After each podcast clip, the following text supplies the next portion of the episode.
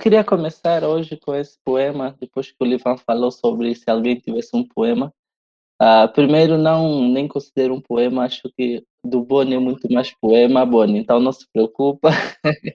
é mais uma reflexão aí. Uh, e eu acho que tem a ver com o que nós estamos aqui tentando abordar. E o título é Reflexos. Não consigo respirar ele gritou o quanto pôde, mas ninguém o socorreu. Curiosos filmaram, mas do corpo caído e da pele negra não se compadeceram. Muito menos o sufoco refletido no olhar encontrou no espectador conexão. Alguém gritou: Está ficando sem ar. Entretanto, na suavidade vocal se deixaram ficar, entretendo-se com as belas selfies e o requintado celular conseguiu captar. Como diz o velho ditado, palavras valem o que valem, apenas palavras. É o reflexo da famosa sociedade mente capta que transforma o ilusório no real e o real no ilusório. O mal já está feito. Um filme repetitivo de terror, porque não de horror, próprio desta biopolítica genocida, que tem no racismo a sua, a sua principal vertente, exibindo sua mais pura crueldade aos considerados condenados da terra, filhos bastardos deste Estado suicidário que delegou aos amigos favores e privilégios, ou melhor dizendo, tudo. E aos escolhidos para a inimizade, a brutalidade policial, o encarceramento em massa e a uma morte em vida refletida no genocídio em massa que sofre a população. Não consigo respirar. Ele tanto gritou na certeza de encontrar alguma correspondência, mesmo ciente da, esca da escassa certeza de encontrar em seu algoz benevolência. Entretanto, quanto mais alto ele gritou, mais o carrasco esganou, e onde o ar circulava, mais livremente, aí ele ajoelhou abruptamente. Ele iria asfixiá-lo para fazê-lo gritar, do mesmo modo que iria asfixiá-lo para fazê-lo calar. De modo que apenas pararia de asfixiá-lo quando vencido pelo cansaço, ou quando a vítima se deparasse com a sua tão desejada amiga de longa data, a morte. É o reflexo da dita necropolítica, que faz da morte uma aliada e da vida uma utopia. Mas agora que a voz se calou, ragemos os dentes, afirmando que nada voltará como antes. Postamos Black Lives Matter, ainda que nada saibamos sobre o seu significado. Da noite para o dia, nos tornamos antirracistas, sem contudo desfazermos dos privilégios. É o reflexo desta sociedade não acostumada a dar flores em vida, é a famosa sociedade do espetáculo. Agora, silêncio. É o silêncio de uma voz que ecoa mais alto que o trovão, em meio à noite escura de um temporal. É o silêncio que transborda a alma, levando-nos a enxergar o sistema normal.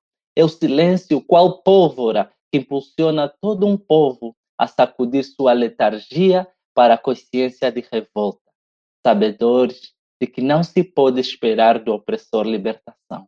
É o reflexo de um caminho sem volta. Sim, silêncio.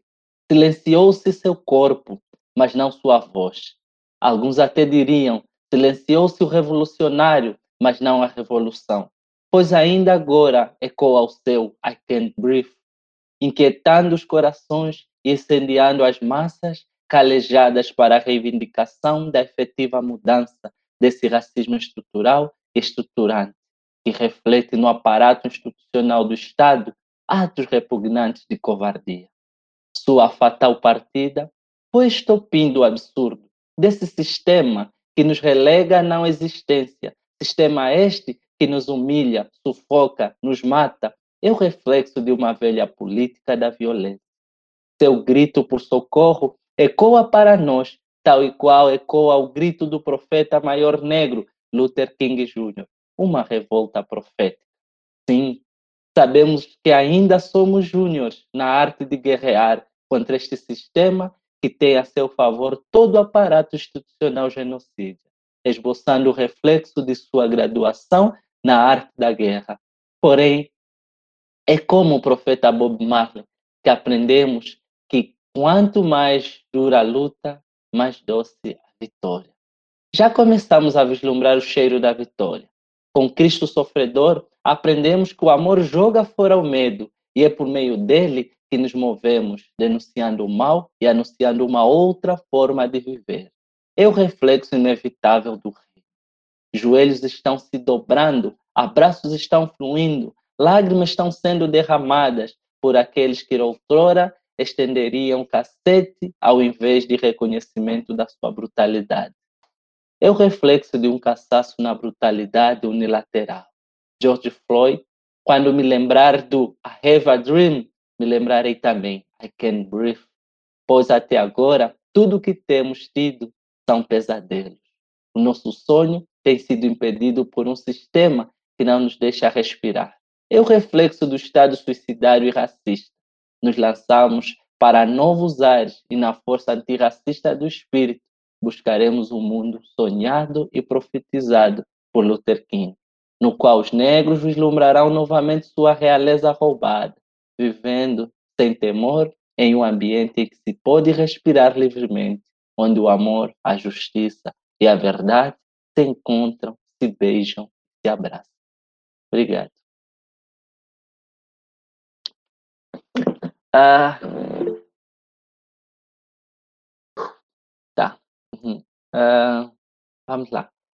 Ah, eu queria começar com esse poema que eu escrevi há um tempo, como já muitos devem estar dentro da ocorrência. Foi um evento que ocorreu nos Estados Unidos, mas eventos do gênero ocorrem a cada segundo no Brasil, né? A única diferença talvez é que não é filmado. e ultimamente eu tenho pensado muito também em relação ao meu país, e aí eu vou começando minha apresentação. Eu sou angolano, uh, desde 2014 no Brasil.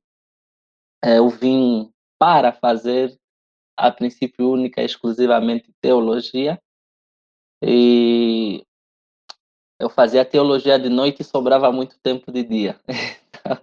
e foi isso que me impulsionou a fazer outra coisa.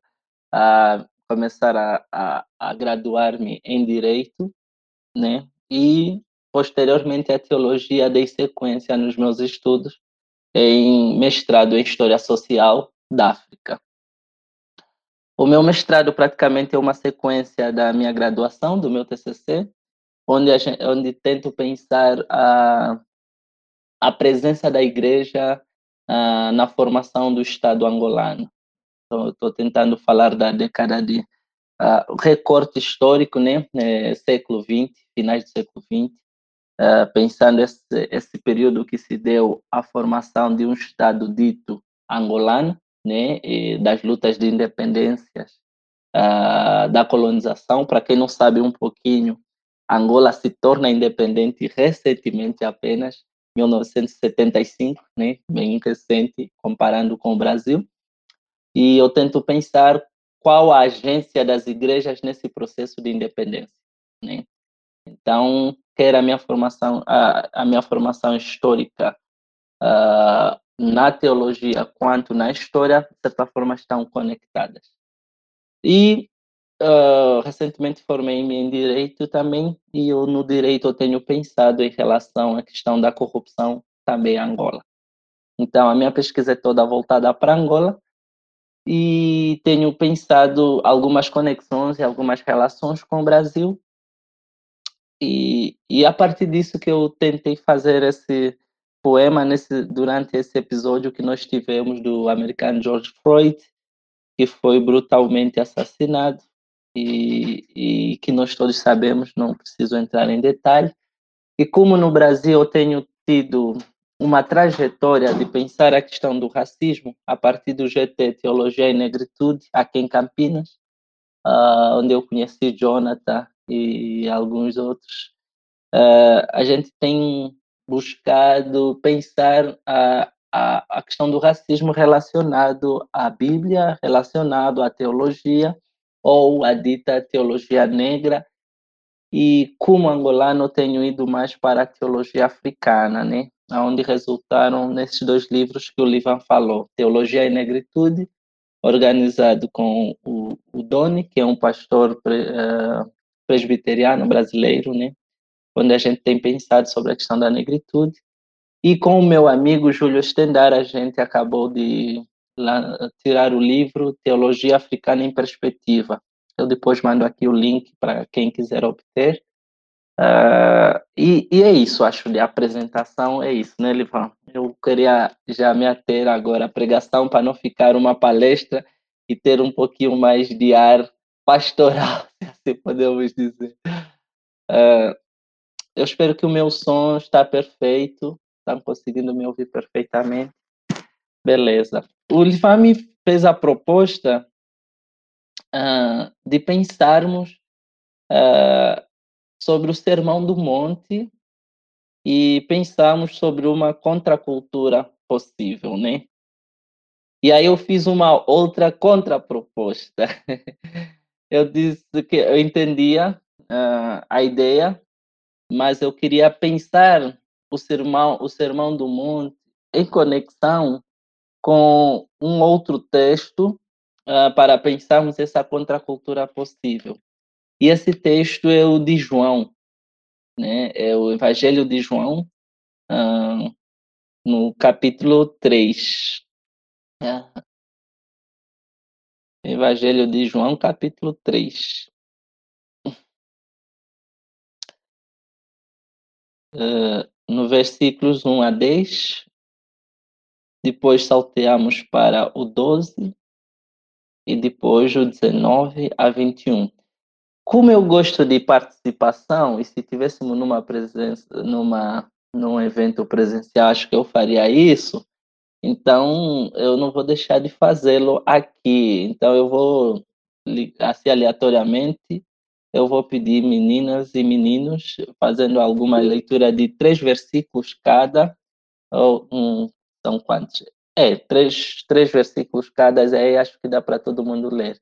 Tem aqui a Beatriz, Eric, Ingrid, Jonathan, Adailton, Késia. Então, quem quiser começar, pode começar aí. Deixa eu ligar o microfone, câmera e manda bala.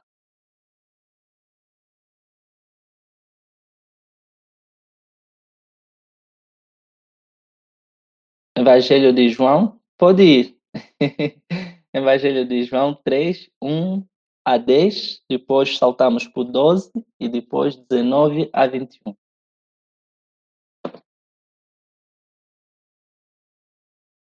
A gente vai começar então, a gente faz três versículos.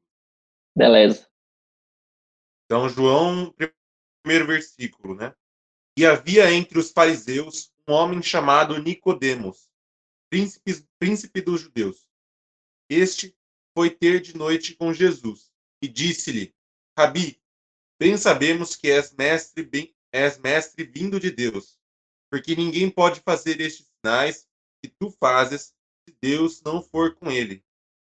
Jesus respondeu e disse-lhe: Na verdade, na verdade te digo que aquele que não nascer de novo não pode ver o reino de Deus. Quatro. Alguém se alia? Nicodemos perguntou: Como pode um homem nascer sendo velho? Será que pode voltar ao ventre materno e nascer uma segunda vez? Jesus respondeu: Em verdade, em verdade lhe digo: quem não nascer da água e do espírito não pode entrar no reino de Deus. O que é nascido da carne é carne, e o que é nascido do espírito é espírito. Sete.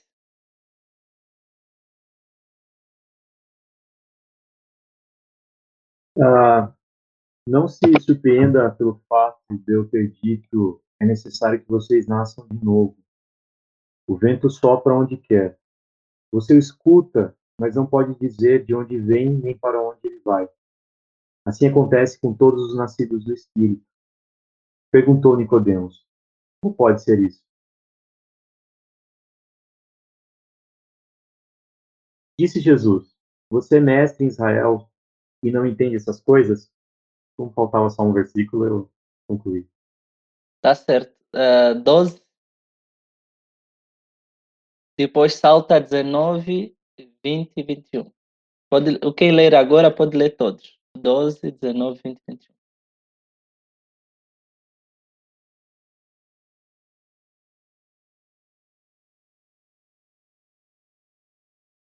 Se vocês não creem quando falo essas coisas terrenas, como crerão se lhe falar das coisas celestiais? Agora vai para 9, né? Isso. A condenação é esta: a luz veio ao mundo, mas os homens amaram mais as trevas que a luz, porque as suas obras eram más. Pois todo aquele que pratica o mal desta luz e não se aproxima da luz, para que as suas obras não sejam, não sejam reprovadas. Quem pratica a verdade se aproxima da luz, para que as obras sejam manifestas, porque são feitas em Deus. Certo. Uh, eu vou dar sequência a esse texto com outro texto de Mateus, para ficarmos na proposta, né? Mateus.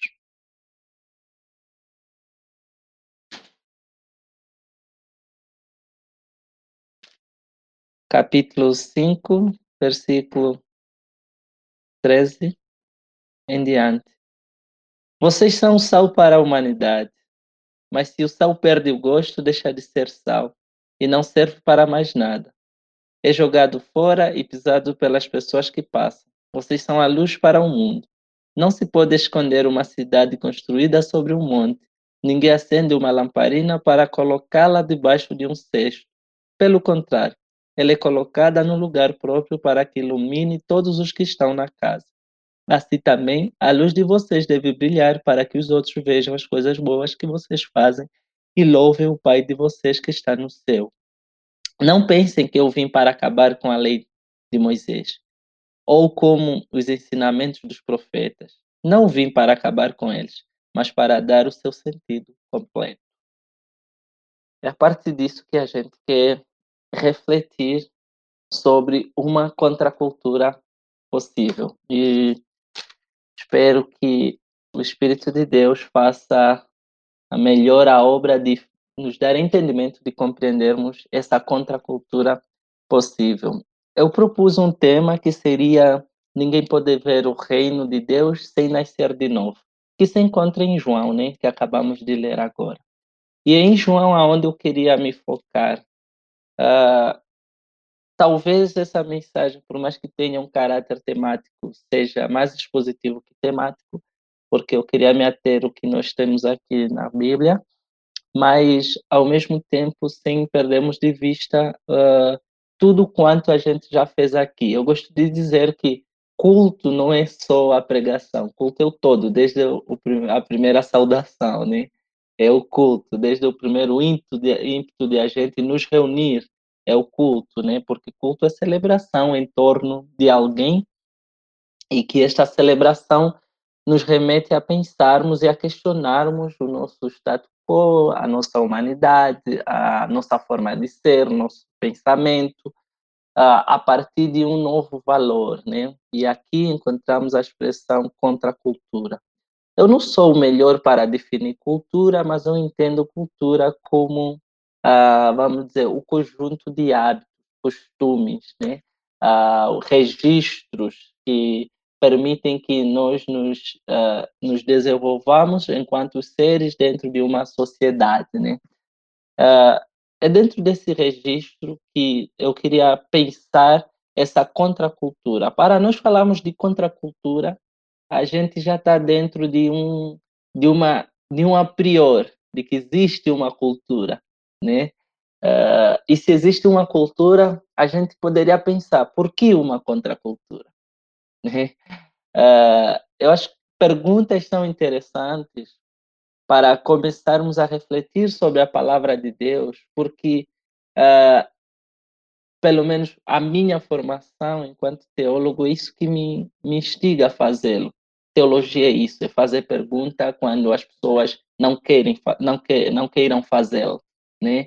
Uh, e ser cristão, da mesma forma, é isso, é interrogar.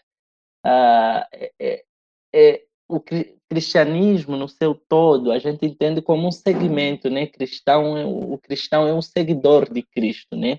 E, e a partir desse segmento, desse Cristo, ele, ele passa a viver dentro de, uns, de um novo padrão, de uma nova cultura. Mas para viver dessa, dentro dessa nova cultura, é porque a priori algo aconteceu dentro da cultura onde ele estava, né? Existe aqui, do, então, duas culturas. Uma desse ser humano e a outra desse ser que acaba entrando dentro de, um, de uma outra cultura. E entendam-me aqui que, por cultura, eu estou aqui a dizer que o cristianismo em si é uma cultura, entende? Uh, e se o, o, cristianismo em si é uma cultura, uh, a gente começa a pensar por que uh, o Livan, o Emiliano, Jonathan, a Beatriz, por, por que a Débora, o Boni, porque a gente nos permitiu entrar dentro dessa cultura.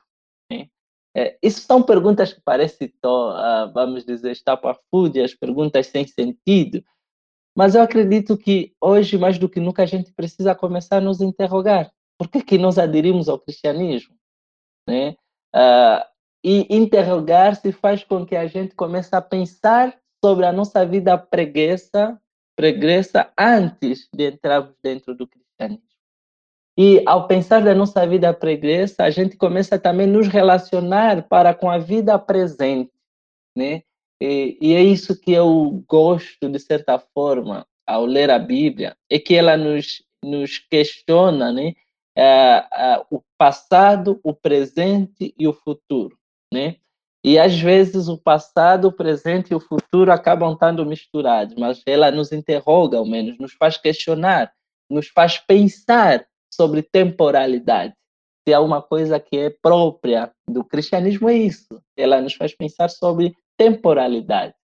E nós sabemos que a temporalidade cristã ela foi, foi bastante mudada a partir da encarnação de Cristo.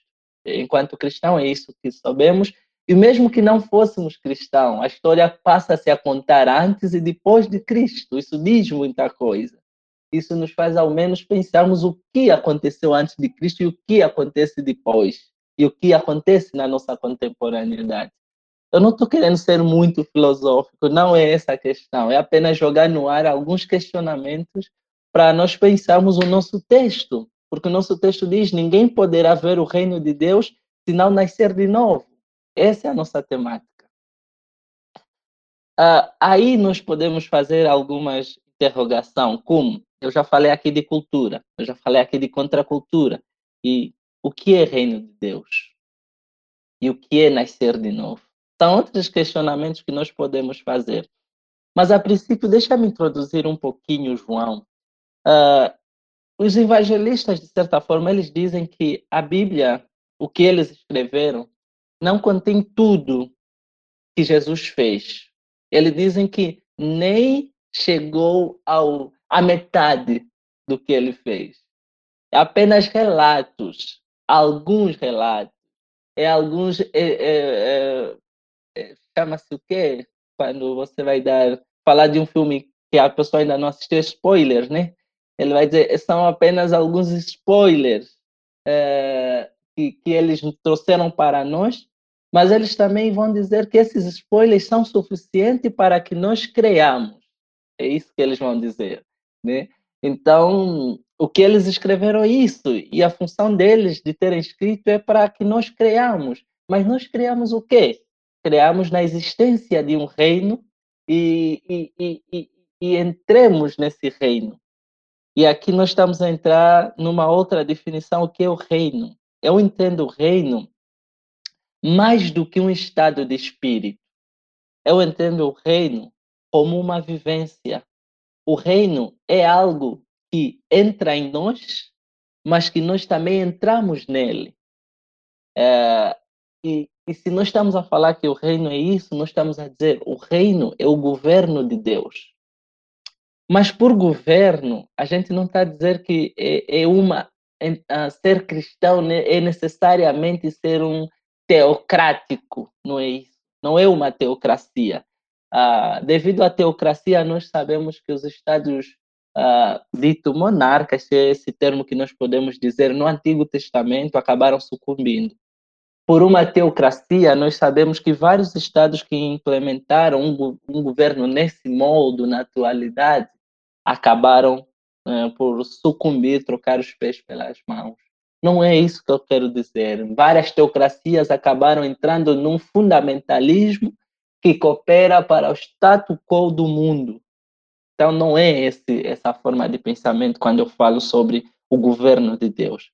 Eu estou falando de valores, eu estou falando de princípios, eu estou falando da maneira de compreender o mundo que não é mais permeada pelo status quo existente, não é mais permeada pela concepção vigente do mundo, mas é permeado por um novo olhar, é permeado por, por, por, por uma nova concepção. Uh, e a partir disso que eu queria pensar, mas antes eu queria pedir aqui, se não se importarem, quem puder ligar a câmera, por favor, deixe ligada para não ficar, uh, ficar aqui falando simplesmente com a tela e ser mania de, de pregador, mas é sempre bom olhar nos vossos olhos, né? E, e, e vislumbrar os vossos rostos quando o Boni faz aquela cara feia de quem não concordou, é sempre bom. Mas é, é, é, isso que eu consigo compreender. Já que nós estamos distantes, eu acho que dessa forma a gente acaba estar mais junto, né? Dá a sensação de estarmos mais juntos. Desculpe aí o constrangimento, quem, mas quem não puder, tranquilo.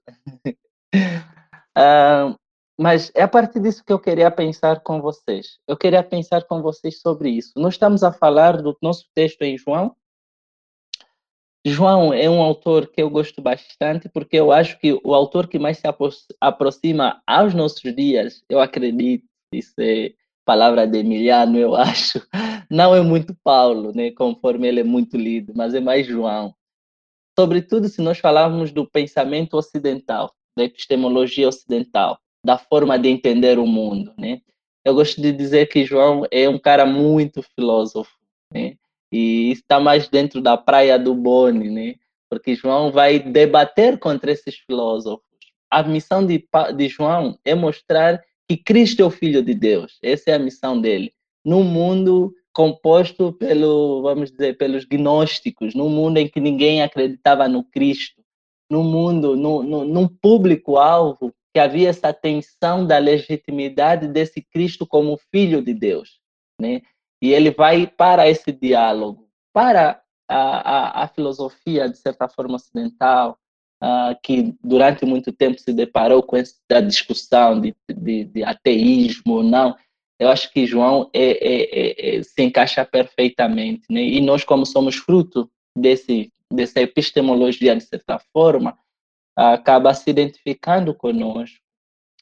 Uh, João ele vai confirmar, ou pelo menos vai colocar as suas teses em torno da ideia de que Cristo é o Filho de Deus. E todo escrito de João é para nos mostrar isso, é para nos confirmar isso, que ele é o Filho de Deus e que esse Filho de Deus instaurou um novo reinado, né? E que esse reinado não permite que vivamos nele conforme um outro reinado, um outro mundo, uma outra cosmovisão.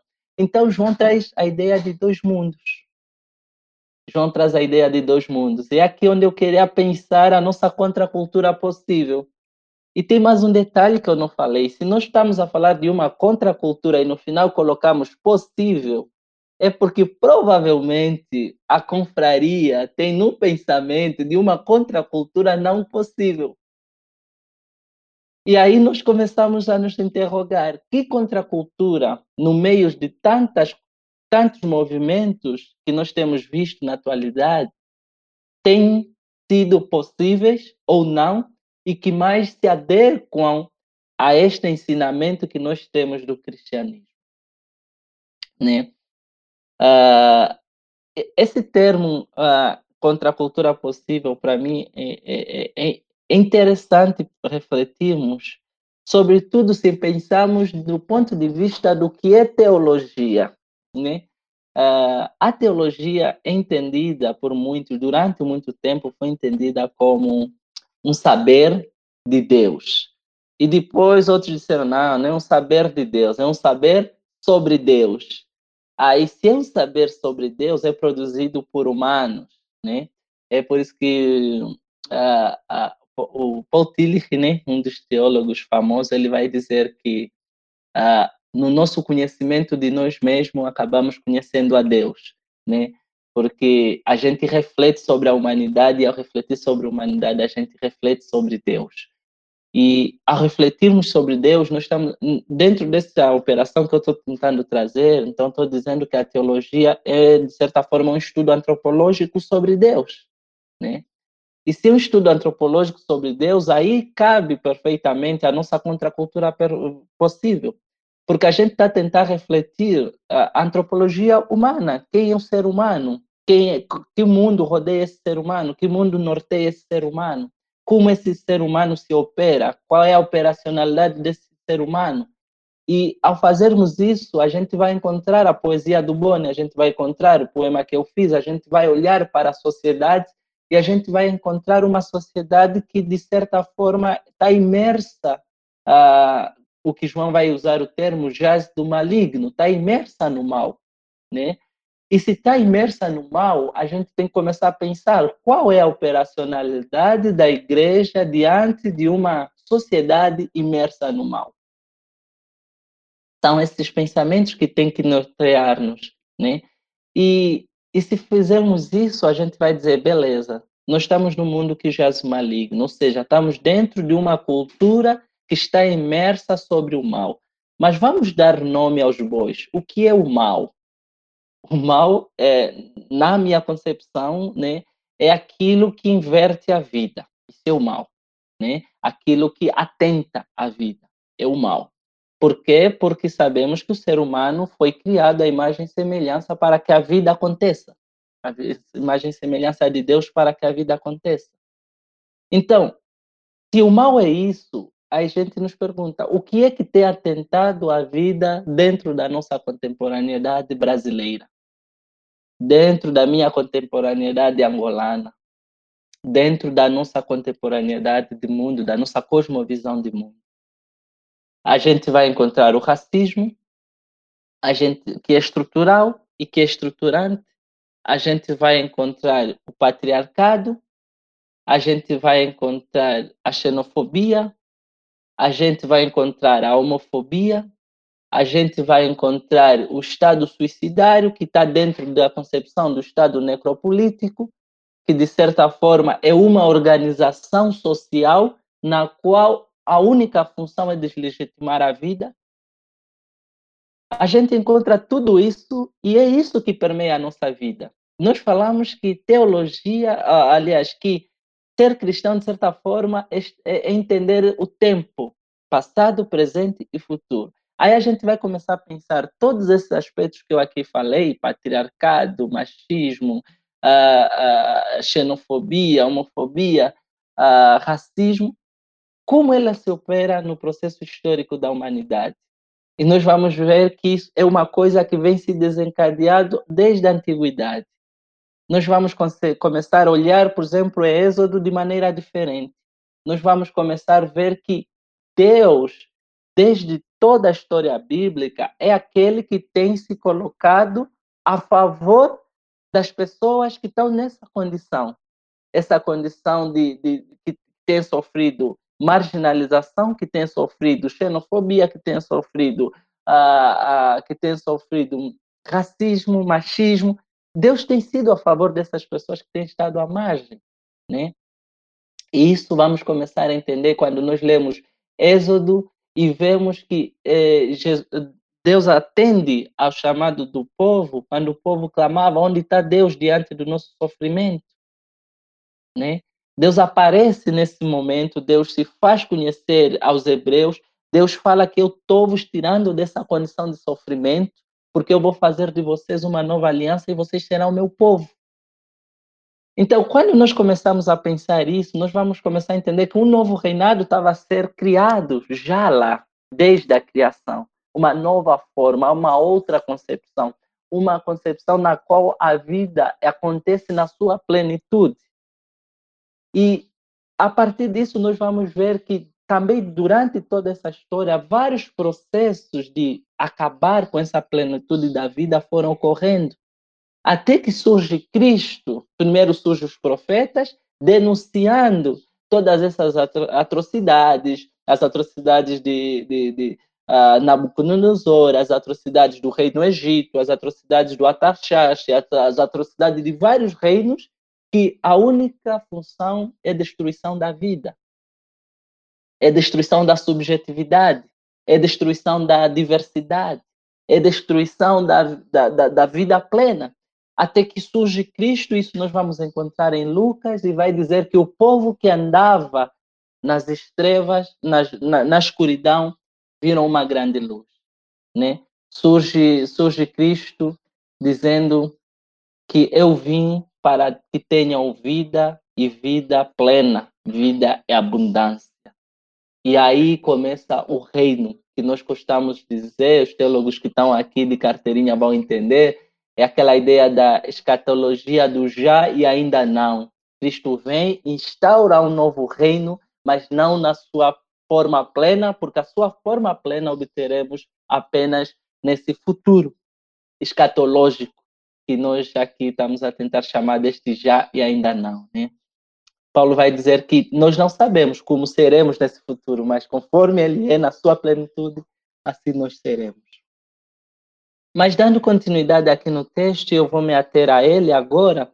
Nós estamos vendo Jesus conversando com um senhor que a princípio é teólogo, que a princípio é senhor das leis, que a princípio conhece das escrituras, que a princípio é mestre, e chama Cristo também de mestre, e, e, e, e ele vai fazer uma pergunta que para Cristo soou meio estapafúrdia, porque ele conhecia, e a pergunta que ele faz né, é, Rabi, nós sabemos que o Senhor é um mestre, que Deus enviou, pois ninguém pode fazer esses milagres se Deus não estiver com ele.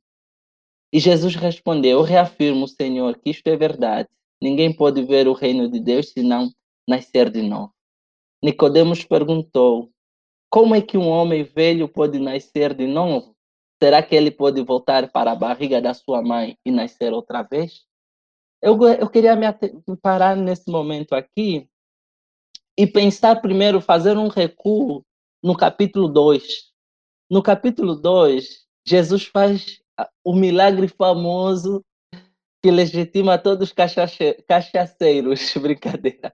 Deus faz o milagre famoso da, da, da, transformação da água em vinho, né? Acho que esse foi o milagre que mais sofreu, de certa forma, paródia, né? Uh, mas ao fazer esse milagre, ele vai continuar mais tarde, depois desse milagre, um outro movimento, que é um movimento, de certa forma, revolucionário, que é no templo. E que outros que vão entrar na, na, na, nessa ideia de um cristianismo revolucionário é, vão usar, sobretudo, esse texto como carteirinha. Né? É, eu, para mim, o, o cristianismo todo é revolucionário, eu não preciso usar um texto como carteirinha. Né? Mas aí surge essa parte em que Jesus chega ao templo e ele diz: Por que vocês fazem da minha casa a casa, a, a, a casa do meu pai é mercado? O que diz muito sobre a concepção de a, a concepção religiosa da época, né? E a concepção cristã hoje, né? O que nós temos visto é igreja sendo feita de mercado. Mas por quê? Porque existe uma concepção de mundo que norteia a nossa ideia de religião, a nossa ideia de sociedade, a nossa ideia de humanidade. E aqui não podemos dar rodeio, nós estamos a falar do capitalismo ou do neoliberalismo, nós estamos a falar de um sistema que tem, se formos mapear no tempo, se aprimora lá no século XV, século XIX, século XVII, XIX, que vai nortear toda a constituição de humanidade ou de mundo conforme nós o conhecemos, na qual o mais importante é a mercadoria e tudo é transformado em mercadoria. Nesse sentido, a própria religião é transformada em mercadoria. E já Cristo, no seu tempo, no século I, ele já falava, porque vocês transformaram a casa de oração, e oração, nós estamos a falar de oratória e ação, nós estamos a falar de vivência, nós estamos a falar de vida em mercado. É isso que Cristo está dizendo. E atualmente a gente faz a mesma coisa, a gente transforma tudo em mercado. A gente transforma nosso tempo em mercado, a gente transforma o ser humano em mercado, a gente vai começar a nos envolver em causas contra-racistas quando começar a dar dinheiro, a gente vai nos envolver em causas uh, homofóbicas quando obtiver um proveito, a gente vai nos envolver em causas xenofobas quando tiver alguma exceção política. É sempre assim. A mercadoria norteia tudo, inclusive a nossa vivência. Posteriormente a esse, a esse embate que Cristo teve com os religiosos da época, Cristo surge aqui no, no 3, explicando a outro religioso da época o que é o reino de Deus. E ele diz que apenas, apenas aquele que nascer de novo compreenderá o que é reino de Deus. Por que, que ele fala isso? Né? E essa foi uma das questões que eu me, que eu me fiz. Né? Cristo fala isso e, e, e, e esse líder vai dizer como pode acontecer isso. Porque a gente sabe, se nós fazemos um paralelo entre o mundo como um lugar de oprimidos e opressores, né? E que entrar no reino de Deus é entender de que é, é, é, é desvaziar-se da nossa condição de opressor para ser oprimido. O que Cristo está a dizer é que ninguém poderá realmente viver ou lutar por uma contracultura se não se tornar oprimido. É o que ele está aqui a dizer. Ah, você vai lutar por uma contracultura quando você se colocar na condição do oprimido. Enquanto tiver, enquanto tiver nessa condição de opressor, será, será impossível lutar por essa contracultura possível. Né? Eu sei que a gente tem esse grupo da confraria onde a gente tenta buscar a diversidade, mas nós só vamos ter essa diversidade quando acabamos com essa cultura que nos, que, que, que nos coloca nesse lugar de, de, de, de, de qualquer forma de, de opressão, né? E nos desprovermos desse tipo de opressão e podermos entender o que eles estão dizendo, o que é que os oprimidos estão dizendo, o que é que eles querem o que, o, o que é que eles almejam, qual é a sua condição de vida e se colocar nela. Uh, e, e aqui Cristo ele vai dizer né, é, sobre isso e, o, e, o, e esse líder vai fazer uma pergunta irônica. Ele vai dizer como é que um homem velho pode nascer de novo? Será que ele pode voltar para a barriga da sua mãe e nascer outra vez? não é nesse sentido. Eu gosto de pensar em termos da teologia, por exemplo, né? Ah, como é que, por exemplo, ah, alguém vai lutar a favor do oprimido se ele nunca foi oprimido? É, é, é nesse sentido que eu gosto de pensar. Você não precisa necessariamente. Existe um termo na Bíblia que se chama compaixão, que é bastante conhecido por muitos. Compaixão. Inclusive, é um, é um dos dons do próprio Espírito compaixão. Compaixão é o colocar-se no lugar do outro. Isso é compaixão. E a compaixão é entender a dor do outro. Isto é compaixão. A compaixão, algumas vezes, é militar pelo outro. É dizer não à cultura da morte e dizer sim à cultura da vida. Isso é compaixão. Então, o nascer de novo é, é, é, é, é deixar-se né, fluir pelo espírito da vida e entender que aonde a vida estiver comprometida, aí estará a sua ação. Porque é aí onde estará a ação do Espírito. Porque nós sabemos que o nosso Espírito Santo, dado por Cristo, é um Espírito da vida. Então, ao fazermos isso, a gente nasce de novo. A gente nasce de novo, então, nesse sentido, quando entendemos o, o, o princípio do reino. E o princípio do reino é ter vida e vida plena. Esse é o princípio do reino. Né? Ah, Porque o mesmo Deus que instaura o reino é o mesmo Deus que no princípio era o Verbo. E é o mesmo Deus que se fez carne, entrando nas nossas vidas, ensinando-nos uma nova maneira de ser, de estar e de viver. Né? E então nós começamos a compreender que nascer de novo é entrar dentro de uma outra cultura de vivência. E cultura de vivência, estamos a falar registro de vida, estamos a falar de mundo-vidência, estamos a falar de cosmovisão, estamos a falar de cosmociência, uma outra forma de entender e estar no mundo. É isso que nós aqui estamos a tentar articular, né? Eu vou pular aqui, porque ele vai falar no 7 uh, ah, sobre o vento sopra, no 8, o vento sopra onde quer e ouve-se o barulho que ele faz, mas não se sabe de onde ele vem, nem para onde vai. A mesma coisa acontece com todos que nascem do Espírito. Uh, aqui eu já mencionei um pouquinho que a ideia de que a, a nossa ação, o nosso agir no mundo, será mediante a ação do Espírito. A Igreja de Cristo, enquanto seguidora de Cristo, é aquela que milita no mundo a partir dessa concepção, não a partir de uma concepção institu instituída por um ser humano, não a partir de uma concepção instituída por uma instituição, mas a partir da concepção de que o vento do Espírito Santo sopra aonde quer, e geralmente aonde ele sopra é para que aí a vida aconteça. E aí é onde a igreja se moverá. A igreja, nesse sentido, por exemplo, em uma sociedade como brasileira, permeada pela prática do racismo, o sopro desse vento é um sopro antirracista, como já disse o teólogo Ronilson Pacheco. É um sopro antirracista. Por quê? Porque a igreja se movimenta para denunciar o racismo. Isso é uma maneira de fazer com que o reino se estabeleça nessa sociedade racista. Né?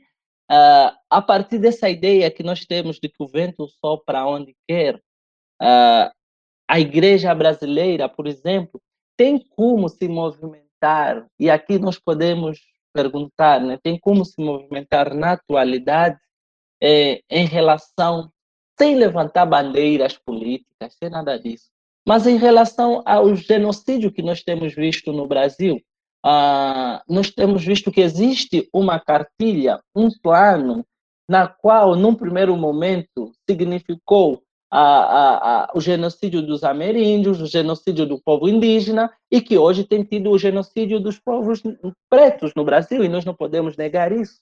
Existe um genocídio, né? Vários autores falam disso, o genocídio do negro. Então, como a igreja tem se movimentado para exterminar com essa cultura genocídia? Eu, eu, eu tenho dito que genocídio, para mim, é a relativização da violência. Quando a gente relativiza a violência, vai chegar num momento que, que, que, que a vida não mais acontecerá. E nós não queremos isso. E é por causa disso que nós falamos sobre esse reino possível, sobre essa contracultura possível, né? Ah, e nós, ah, no, João ele vai continuar argumentando e ele vai dizer aqui algo importante. Ele vai dizer que esse cara era professor em Israel e não entendia a questão do reino.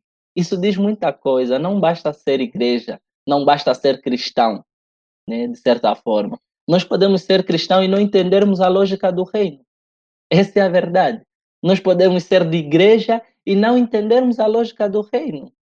Nós não entendemos a diversidade, nós não entendemos a, a, a ideia, por exemplo, do próprio amor, a gente não entende nada. Mas somos de igreja e nós falamos nos quatro cantos, somos cristãos, mas nós não defendemos o que é justo. Nós não defendemos o que é certo, o que é verdade. Nós não defendemos a ameaça da vida. Nós nos amoldamos a essa cultura. Isso aqui quem fala é um teólogo chamado Moltmann, ele fala sobre a cultura da morte. Essa cultura da morte que teve bem bem assente no, no, no, no genocídio, né, lá no nazismo, e muitas igrejas não se colocaram contra aquilo, assim como muitas igrejas não estão se colocando hoje contra o genocídio do povo negro. Assim como muitos não se colocam contra o genocídio do, do, do, da comunidade LGBTI+. A gente não se coloca, por que, que a gente não se coloca? Porque a gente não entendeu a lógica do reino. Assim como Nicodemos. Então não adianta estar em igreja, não adianta ser cristão, não adianta ler a Bíblia se a gente não entender essa lógica do reino de Deus. Eu depois fui para o versículo 12. Uh, ah, se vocês creem quando falo das coisas deste mundo, como vão crer se eu falar das coisas do céu? Se vocês não creem né, quando eu falo das coisas deste mundo. Isso é, é, é algo que eu queria pensar com vocês, sobretudo em termos de soteriologia. Soteriologia é salvação. Nós sabemos que durante muito tempo a igreja pregou sobre a salvação das almas, deixando, relegando a questão da corporalidade relegando as questões do mundo, de certa forma. Né? Tínhamos esse antagonismo entre mundo e céu, né? os, os, os mundanos. Né? Essa era a ideia. E, e nós explicávamos tudo com base no futuro distante. Tudo lá no céu, tudo, tudo vai se resolver lá no céu. E a gente não conseguia instaurar uma contracultura possível. Por quê? Porque tudo era restrito para o céu. Mas quando nós lemos Cristo, sobretudo em Mateus, que nós vimos sobre ser o sal e luz do mundo, ou o sermão do monte, tudo que Cristo fala é terreno. É comida para quem tem fome, é roupa para quem não tem veste, é, é, é, é justiça para quem chora. É tudo terreno, é tudo humano, é muito humano. Ou aqui eu falaria um pouquinho do Nietzsche, demasiadamente humano, né? É muito humano.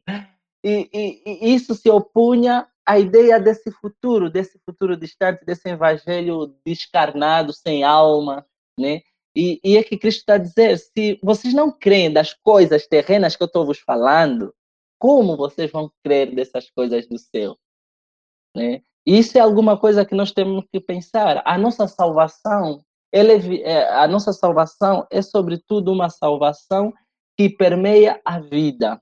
A, a, a, eu, eu gosto de pensar que a teologia, o cristianismo, o ser cristão é para melhorar as nossas vidas.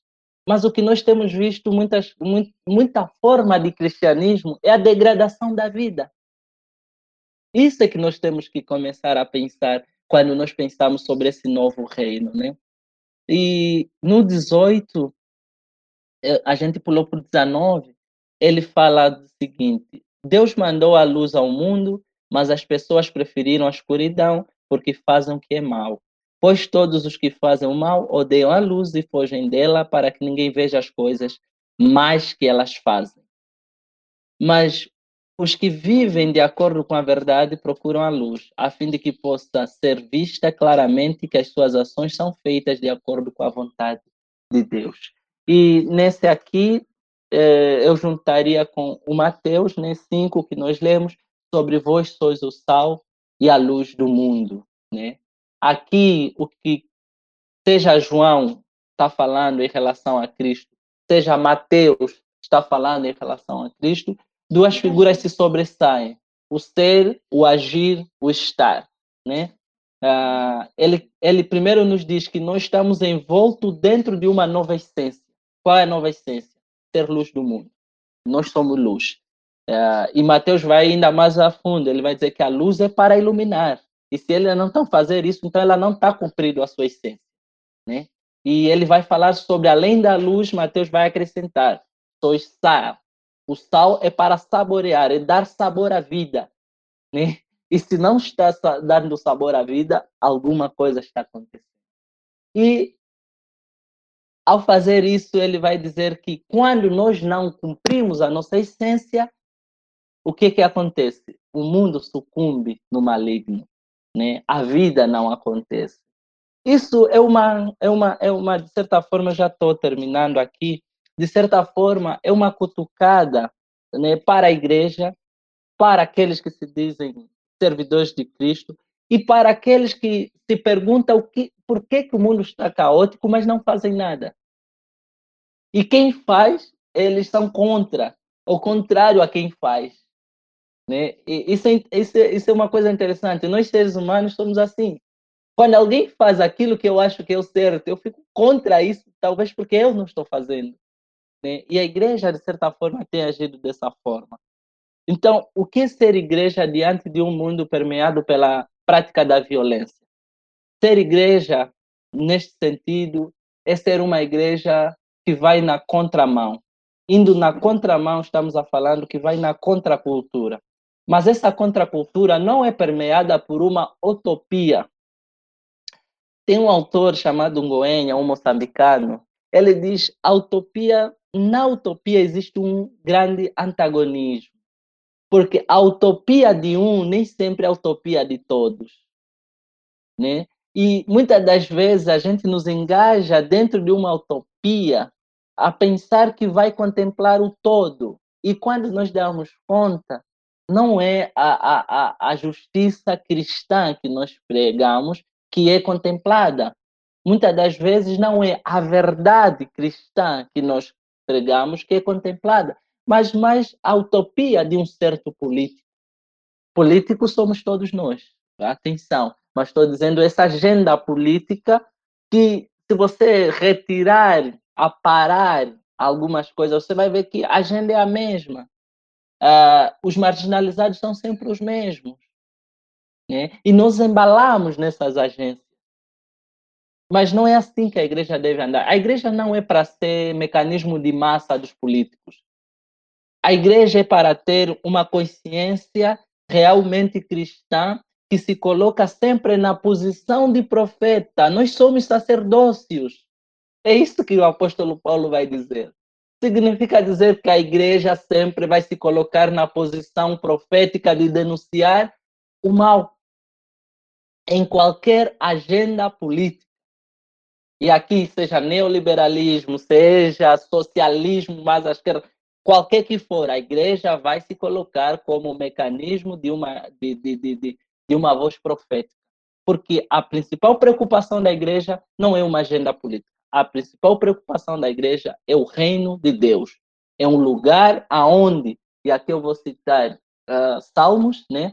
Aonde a vida, o respeito, o amor, a verdade, a justiça acabam se encontrando, se abraçando, se beijando, dançando. É, é isso que a igreja procura instaurar, né? uh, assistendo uh, contra uma a contracultura possível que eu queria aqui pensar. A contracultura possível é a obra do Espírito Santo. A contracultura possível, repito, é a obra do Espírito Santo que impulsiona a igreja a agir diante de um sistema anticristão. E sistema anticristão é um sistema anti-reino. Sistema anti-reino é um sistema anti-vida. Sistema anti-vida é um sistema da morte. É um sistema que governa esse mundo. Os teólogos do século XX compreenderam isso quando eles denunciaram, sobretudo latino-americano, quando eles denunciaram de, raci ah, de pecado estrutural. O que é pecado estrutural?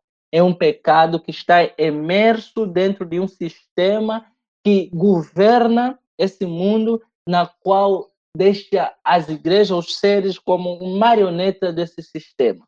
A igreja é aquela que denuncia isso. A igreja é aquela que denuncia esse pecado estrutural, esse pecado que mata, que oprime. A igreja é aquela que se coloca sempre nessa contracultura, mas buscando sempre uma contracultura possível. Isso só é possível, passa a redundância, pela ação do Espírito Santo que foi nos deixado por Cristo. Porque é isso que Cristo disse, que quando ele vier, vos revelará toda a verdade. Então, a contracultura possível, se é possível, quando termos realmente igrejas uh, que estão no poder do Espírito, a fim de se colocarem na contramão do mundo. É isso que eu queria compartilhar aqui com vocês hoje. Desculpa aí o tempo se eu me estendi muito.